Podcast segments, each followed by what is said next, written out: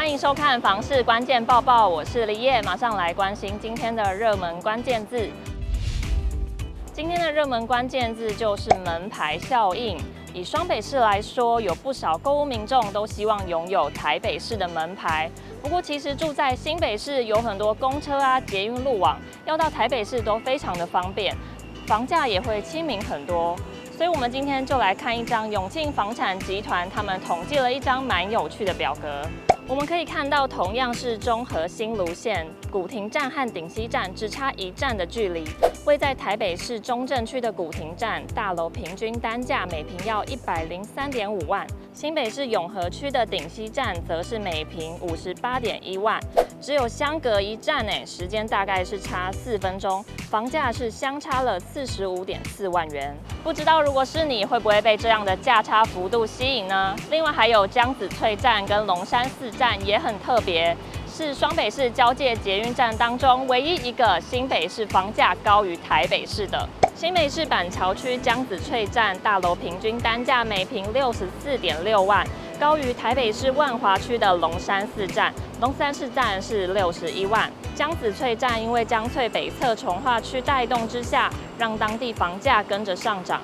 不止新成屋的大楼价格上升，连带带起中古大楼的房价，让当地大楼整体房价都呈现上升趋势。而龙山寺站因为位于台北市的万华区，当地发展较早，周边以屋龄较高的电梯大楼占多数，因此房价也略低于江子翠站。另外，像是大桥头站和台北桥站，价差幅度也有百分之三十六点三；关渡站和竹围站价差幅度百分之六点九；景美站与大坪林站价差幅度就比较接近了，只有百分之二。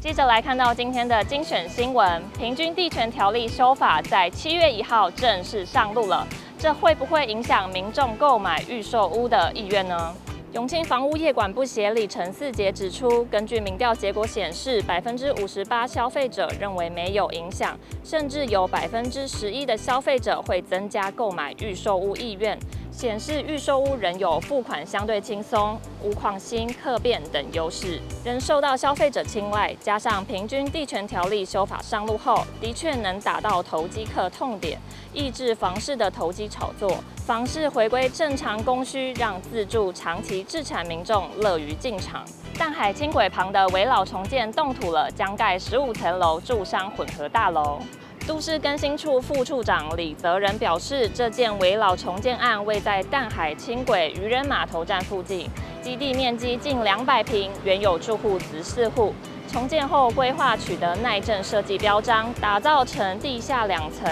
地上十五层，共计四十户的住商混合大楼，也将退缩四米空间，设置无遮掩人行步道，提供舒适的步行环境，提升在地居住的环境品质。